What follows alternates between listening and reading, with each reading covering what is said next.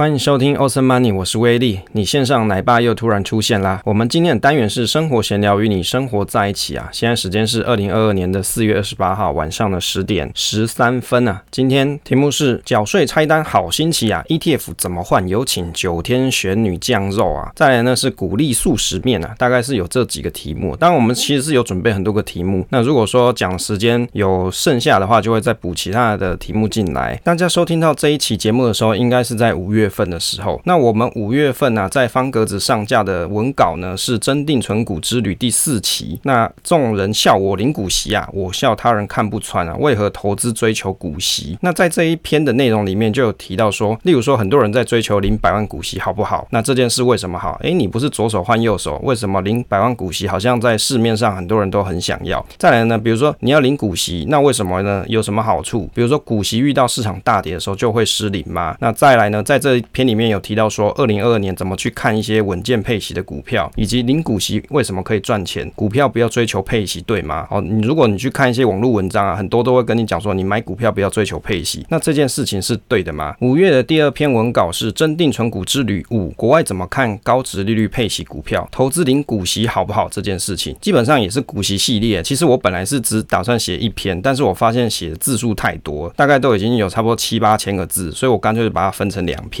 在定存股之旅第五期呢，这里面我们跟大家分享说，国外有没有人在做存股啊？是不是很好奇？那他们的观念是怎么样？那有跟大家分享了三篇文章，外国人的观点。第二个就是选择有配息的公司，它到底有什么优点？那另外呢，它有什么缺点？哦，有优点、缺点都给大家分析一下。另外就是投资领股息这件事到底好不好？那威力是怎么看的？所以如果你对这个题材很有兴趣的朋友，不要忘记到我们方格子的威力财经生活随笔里面去看。当然这这两篇它是付费订阅的文章，不过未来可能在某一期我们的 Podcast 内容可能会去讲 Podcast 的版本，就是这个文章的 Podcast 版本，但是 Podcast 版本就不会有那些比较精确的数据跟图表给大家做参考。首先一开始啊，先跟大家讨论一下这个股息缴房贷的问题啊，因为刚刚跟我们好群友奇威大大啊在讨论说，他想说要用股息缴房贷这件事情呢、其实用股息缴房贷这件事，在威力当时买房子的时候，我也有这样子想过，我有在想说，哎，我是不是假设房贷一个月两万块的话，那我只要让我的股息一年有二十四万，我就可以去 cover 的我的股息啊。可是后来我想想不对啊，我这些股息啊，我还要再从我的投资户里面领出来之后拿去缴房贷，那我可能股息每一年配发每一档个股它的配发时间又不一样，所以我还得要先收集好这一些股息，可能到下一个年度的时候再汇到要缴房贷的这个资金户里面。那于是呢，这样子你的户头管理就会变得比较复杂，除非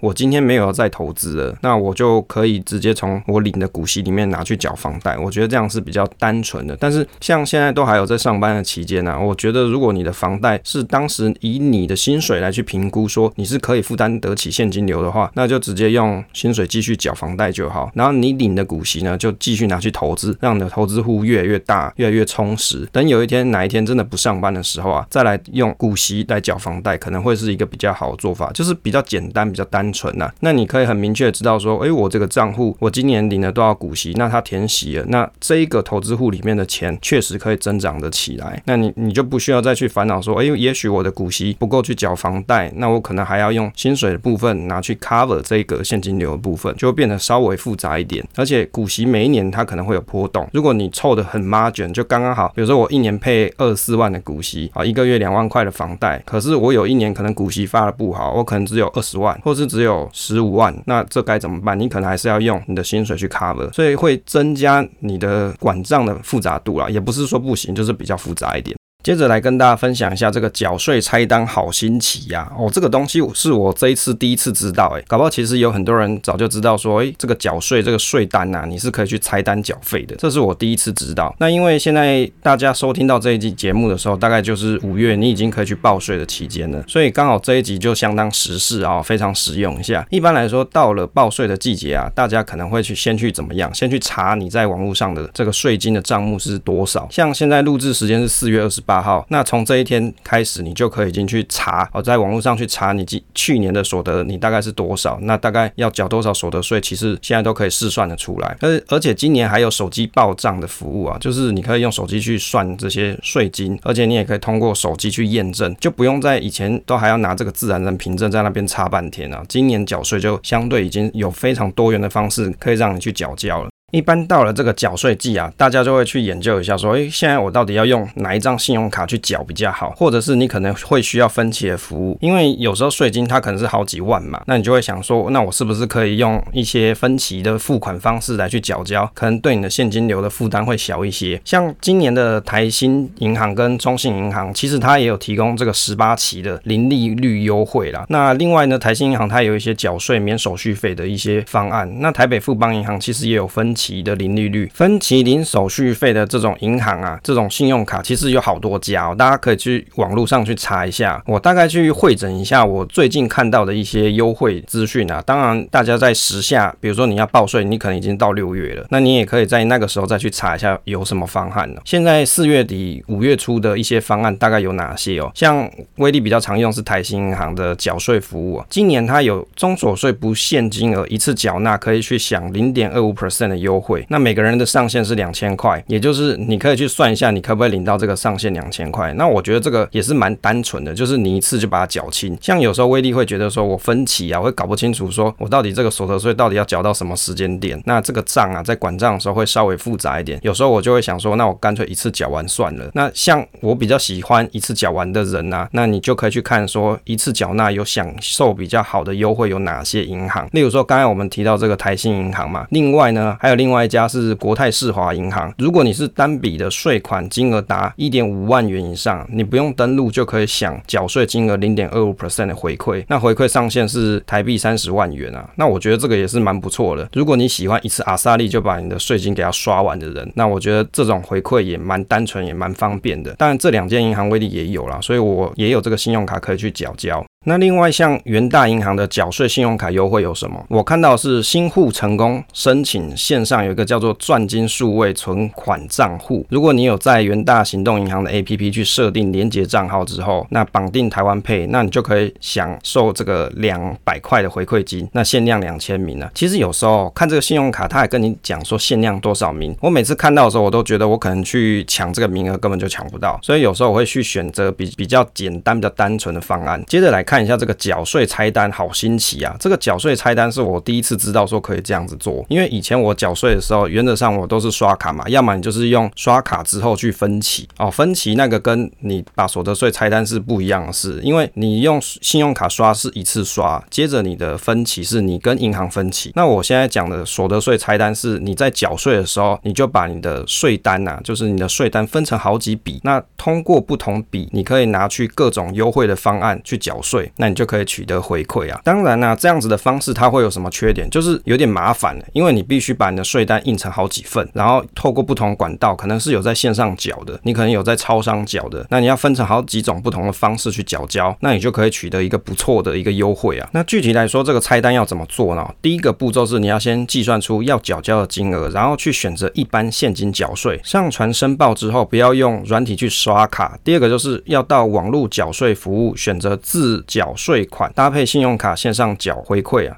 那可以用一笔，再来呢，到综合所得税节税的网站上面去找，有一个叫做税额缴款书，那要用自行缴纳的方式，自己去印出缴款单，再搭配超商的回馈。虽然说不限笔数，如果金额很高，而且需要拆单的笔数也多的话，那每一笔的金额最好是设定不太一样，除了确认的时候比较容易，那也因为有行动支付跟信用卡的回馈上限也不一样。另外，有的超商啊，它大概每一笔大概是需要低于两万块才可以缴交，所以你就可以。可以去选择这种拆单的方式。那拆单就是线上缴交现一笔，超商可以缴很多笔，那你就可以把你的这个税金啊，给它分成好几次。这个就是所谓的拆单啊。那我看了有些网页介绍说，这个拆单的范例是怎么样啊？比如说有一个先生，他可能有十万块的税金要缴。首先，他可以到网站上面先用，比如说信用卡去缴交，例如说像是 HSBC 的汇钻卡去缴交五万块可以赚五百块。接着再到政府的一个网站上面去印制缴款书，把剩下的五万块啊印成三张缴款书，然后呢去超商缴税。那去超商缴税可以选择像是 Seven Eleven 在搭配，比如说像是国泰世华银行的信用卡，缴两千赚两百，等于是赚十 percent。接着第二笔拆单金额三万块，还是去 Seven 去缴，那用橘子支付再加上台北银行的 JU 卡去缴税，缴三万块又赚六百块，等于是赚两 percent。第三笔拆单金额是一万块，还是去 Seven 用橘子支付再加上这个台北富邦银行的 JU 卡去缴税，等于是缴一万八赚三百六十元。所以你看这种拆单方式啊，总共回馈可能零零总总加起来就有一千六百。块左右，所以啊，如果你的税金更高，你拆单的方式更多元，你又透过不同的行动支付去支付的话，或是不同的信用卡优惠去搭配的话，你可以玩出无限多种组合啊，是不是非常开心？而且你就可以真的赚到回馈金，因为现在手机的行动支付实在是太多了，比如说像有橘子支付，或是台新 Pay，或者还有什么 Open 钱包，还有 iCash 的一些联名卡，那或者你又可以用什么 f a m i Pay 嘛，就是全家便利商店的 Pay 服务，那像莱尔富又有什么 Hi Pay 配嘛，那台湾配也有，这个是政府办的，所以你看啊，这种不同的行动支付，它都有各种的功能，也许是有不错的回馈。当然这个东西太多了，通通加在一起，可能我们一集也讨论不完，而且我也没这么多配啦，所以我就单纯看一下有哪些是我可以用的。例如说我在 l i Pay 的服务里面有看到可以使用台新的 GoGo 卡，那最高呢，它可以拿到五 percent 的这个回馈，但是呢，就是你当期必须要消费五千块以上，如果你的税金是超过五千的，那理论上这应该是可以拿得到的，但是它有些任务要去解。这个任务呢，就是你要用 Richard 账户自动扣缴台新信用卡账单，而且是以 GoGo 卡当月消费金额满五千，那你才可以满足这个任务。接着你在四月的账单消费精选啊，跟指定通路无需完成任务就可以享得这个加码回馈。从五月起的账单，你完成任务就可以享得各种的加码回馈。因为 GoGo 卡基本上它把它的回馈趴数啊有做分级，比如说有精选的店家。有五 percent，或是有指定的是三点五 percent，或是还有一般的是一 percent，所以它有不同的等级的回馈的上限，就是必须你去它的网站上仔细去研究一下，你才会知道说哪一种是你所符合的。刚好那些通路是，也许是你需要的，那这样就会很划算。所以说，你看这个缴税是不是很有趣？比如说你报一个税，你可能可以去思考无限多种玩法，然后再搭配各种 Pay，然后去想说我要怎么用这些 Pay 去拿到更好的回馈，是不是相当有趣、去相当好玩？不过以威力的想法是觉得我可能会去选择里面比较简单、比较单纯的方案去做啦。也许不一定是要通过什么配去拿得更好的回馈，那但是我会比较希望是一次搞定。那这个回馈呢，我也不用要求很多，但是我要简单明了，可以让我很快的操作完毕。好，但是有些朋友他很喜欢去做这些拆单啊，或者是去去用一些配让他的收益更大化。那我觉得这也很好，等于是把这一次的资讯呢告诉给大家，你也可以去思考一下，你要怎么拆单，怎么去变化，去玩出你更好的缴税回馈啊！另外提醒大家说，这一次的所得税申报啊，延长至到六月底，就是财政部他有听民意的意见啊，跟大家讲说，因为报税现在要开始，但是因为国内的疫情升温啊，最近这个疫情就蛮严重的嘛，每天这个个案很多，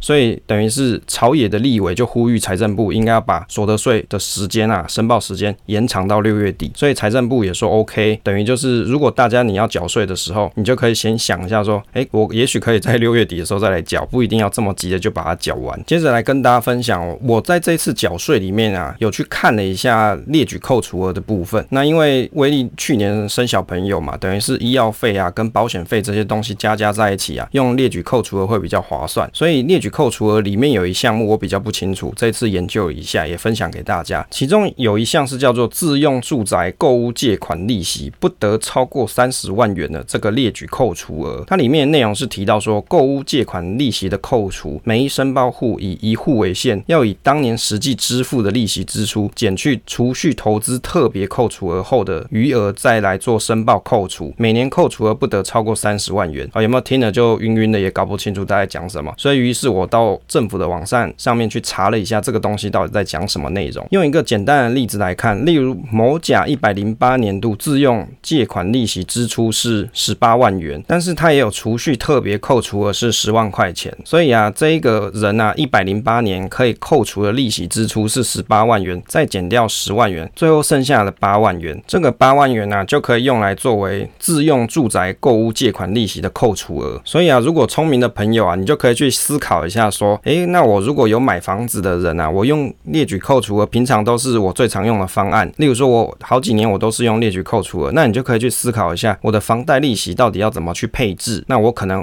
有机会去节税，因为啊，它的上限是多少？是三十万元嘛？也就是假设你今天在银行里面没有什么太多的存款，但是你每年你都要缴这些房贷利息，那你就可以去思考一下，我怎么去把这个扣除额的上限把它用到满。举例来说，也许你的房贷缴一缴啊，可能你的利息也不多了，但是呢，这时候你就可以去思考说，那我是不是要再把房子拿去做理财贷款，再把现金贷出来？但是这样子我又有机会可以再去缴利息，哦，去凑这个扣除额，这也是一个方案啦。不过因为每个人的情况不一样，很难用一个范例跟大家讲清楚。那你就可以在这一次报税的时候去思考一下这个方向。接着再跟大家讨论第二个题目啊，这个 ETF 怎么换啊？有请九天玄女降肉啦。哦，这个题目是在哪里看到？我在 PTT 上看到了一个题目，就有一个人他在问说，请问 ETF 怎么换存股标的？他说他本身有在做定期定额零零六二零八跟零零六九二，他有一操作了一段时间，他觉得这两只基本上涨跌都差不多，那手续费也差不多低啦。但是因为零零六九二近期它配息比较多，算起来好像是有小赢一点，所以他就有在检讨一下，说是不是要把这两只成分股把它换一下，等于是也许他可以把零零六九二换成零零八七八的这种方式，也就是他认为零零六二零八跟零零六九二它的绩效表现差不多啦，所以他想把其中一个换成零零八七八。不过呢，他有在想说，他到底 ETF 要怎么换是比较好的方式，他有几个想法。第一个就就是随便找一个良辰吉日，哦，就把这零零六九二全部卖掉，然后呢去买进同金额的零零八七八。第二个就是在零零八七八的除息日当天，把零零六九二全部给它卖掉，买入同金额的零零八七八。第三个是零零六九二不要卖就留着，从下一期开始定期定额买零零八七八。第四个是零零六九二长期年化报酬率大于零零八七八，然后就不要换。第五个是找一个零零六九二溢价，再加上零零八七八折价日子，同天买光买进。哦，他就是在想说，好像没有人在分享过说 ETF 要怎么去换股，所以想要跟大家做请教。那底下的推文就很好笑啊，有人就讲说啊，你就看农民利买嘛，不然你就跟着女朋友的金旗，或者是说你可以当做传家宝都不要卖。那威力是怎么回他哦？我跟他讲说，你可以去问九天玄女啦，这个真是蛮有趣的。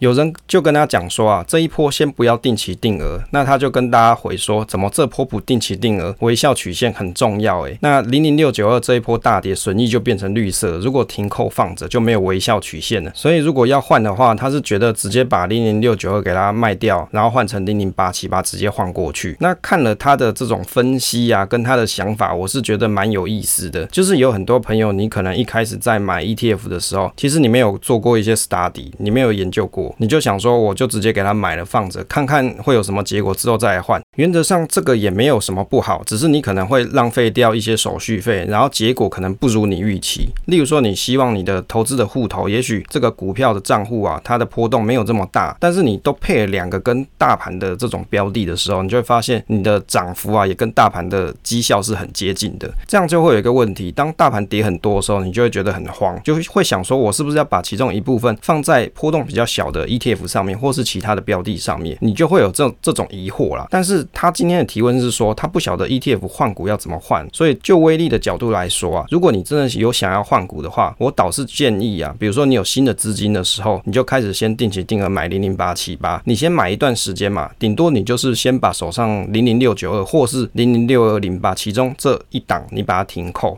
停扣之后你就新资金你就给它拿去买零零八七八，买一阵子之后你也可以观察一下说买了零零零八七八之后，这样子的配置方式啊，是不是符合你的预期？接着你再决定说，你要不要把慢慢的，比如说零零六九二的一部分的股票给它卖掉，再拿去买进零零八七八。例如说，在零零八七八比较带赛的时候，你就可以再把它再补进一些去。那这是也也是一种方式啊。只是如果你一开始就先想好说你要怎么投资的话，这样子转换的这种。手续费啊，就可以节省下来啊，也不会花到这么多的精力去研究它。那在威力财经角，我们有一个工具叫做涨跌幅表现表，这个表里面放在我们威力财经角投资生活室里面的群贴。那如果你有加入到我们的社群当中的话，你可以在里面。点选记事本，你就可以找得到这一个工具，然后去观察跟运用啦。其中啊，刚才他所提到的，像是零零六九二嘛，或者是像零零六零八，或是零零五零，我其中表里面目前没有加零零六零八，因为它的绩效就跟零零五零几乎是差不多的。如果以零零六九二跟零零五零来比啊，从年初到我们观察时间是四月二十八号来观察它的价格表现啊，这个累积的涨跌幅比较，就是从年初到现在我们录播的时间，台湾五十啊大概是负十五 percent，富邦公司治理啊就零零六九二它是负十 percent，相较起来是跌的比较小一点。那如果来观察零零八七八哦国泰永续高股息的话，它是负二点六六 percent。那如果你去观察像元大高股息零零五六的话，它是负五点零六 percent。于是啊比较聪明的朋友，你就会去想到说，那我的配置到底要怎么玩才会好呢？例如说，你很想要跟着有大盘的绩效啊，但是你也不想要有大盘这么大的波动的时候，你就可以去取一个综合。例如说，你就可以去玩像零零五零配零零五六，或者是你要零零五零去配零零八七八，或者是你要零零六九二再来去配零零八七八，其实都可以。不过比较常见就是，如果你是要跟随大盘的绩效比较接近的，表现比较靠近的，通常像零零五零、零零六零八、零零六九二、零零八五零这几档啊，基本上都是非常相近的。那如果你想要比较稳定、波动比较小一点，像零零五六啊，或者是零零八七八，都是一个不错的选择。那我我们到底要怎么去观察这些标的啊？它的波动性是怎么去评估的？除了你去把 K 线软体把它打开来，用土法炼钢的把这几个标的啊，把它曲线给它拉出来，你去看这个振幅的大小，那你也可以用肉眼直接观察说哪一个的波动性比较大。那有没有比较数据化的方式啊？有没有比较一个科学的方法去算？是可以的，你可以透过计算变异系数的方式，就是你可以计算一个时间里面的标准差跟平均值，通过标准差除以平均值，你就可以得到一个变异系数。如果大家以前有去读过数学的话，那不过我觉得我每次跟群友讲说这个变异系数啊，可以去观察它的波动啊，每个人大概都睡着了，所以我觉得啊，直接把它叫成一个波动系数，可能大家比较容易理解啊。像是元大高股息啊，它的波动系数大概就是一点五六 percent，那台湾五十是一点七一 percent，那富邦公司治理是一点四六 percent，那零零八七八大概是一点一七 percent，所以比较起来，你通过这样子的方式，你就可以更了解说到底哪一档的波动性是比较大，哪个是比较小。于是，如果你想要做资产配置的朋友啊，你想要透过 ETF 在台股里面做一资产配置的方式的话，那这个观察点就是很重要，你就可以去观察一下我要怎么去配。也许当大盘系统性下跌的时候，我心里面的压力就不会这么大，就是分享给大家去参考。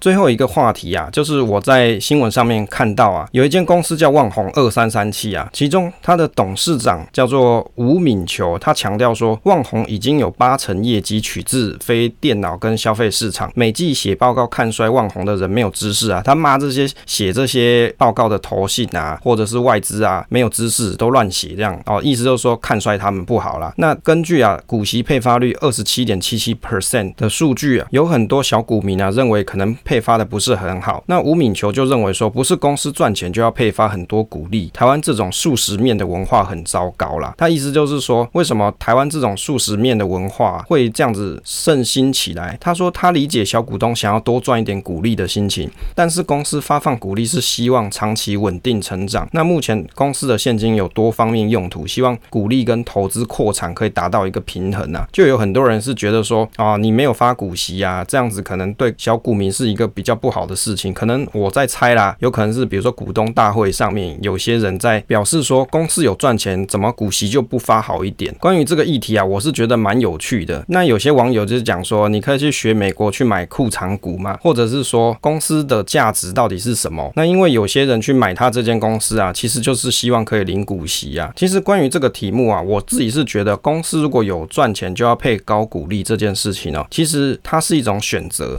为什么？因为对公司的经营者来说，他在市场上募资，他当然是希望啊，很多的股东啊、股民啊是持续支持公司，不要随便把持有的股票给卖掉嘛。你要长期投资公司，跟着公司一起成长。但是发股利这件事情呢、啊，其实是最直接让股民可以感受到公司的诚意这件事。所以当有人去质疑说你的配发率超低的，比如说只有二十七 percent，那今年可能也许去年你的公司有赚钱啊，可是怎么配发率还是这么低？就会有人会有意见，就会。靠背说着啊，这公司可能不好，怎么样子的，就是对股东不太好。其实就威力的角度来看，如果公司它可以很明确告诉大家说，我拿这些现金有正在做一些资资本增长的事情，哦，例如说我拿去扩产，我去做哪些事情，让公司的营收可以更好，而且我还可以拿得出数据出来跟大家说，诶，我没有发股息给你们，但是我让这个公司的市值增长，我让大家的 ROE 可以成长，我让大家的 EPS 啊可以很漂亮，那我觉得其实公司就可以很站得住脚，说那我们股息没有发这么多，其实是很 OK 的啊，因为我让公司啊可以实际为各位股东赚钱啊，所以其实股利没有发放这么多，其实不是重点嘛，你手上的股票变得更有价值才是优点嘛。那我就看了一下，说旺宏它的股价表现，从二零一九年的谷底大概是十八多块，到现在有三十几块，其实说实在的，它也是有在赚钱啊，并没有不好，只是如果说董座对大众啊有这样子的一个发表意见，可能就不是这么恰当，就等于是骂这些股东们啊，你们都是在吃素食面，没有看到我公司实际上的价值，所以你就会发现啊，为什么有很多很赚钱的公司他不愿意上市，就是因为他不太想要接受这些股民啊、小股民的一些要求啊，就是比如说我想要股息更多啊之类的，怎么公司表现怎么不好啊之类的，所以有些公司就会选择我干脆不要上市。但是呢，一旦你选择上市之后，你就必须要接受各世界大众的这些公平嘛，我就只要你有投资你公司的，基本上他就是你的股东，那他就有权利去发表他对你公司的意见。这就让我想到说，以前红海的股东会就有小股民在骂郭董，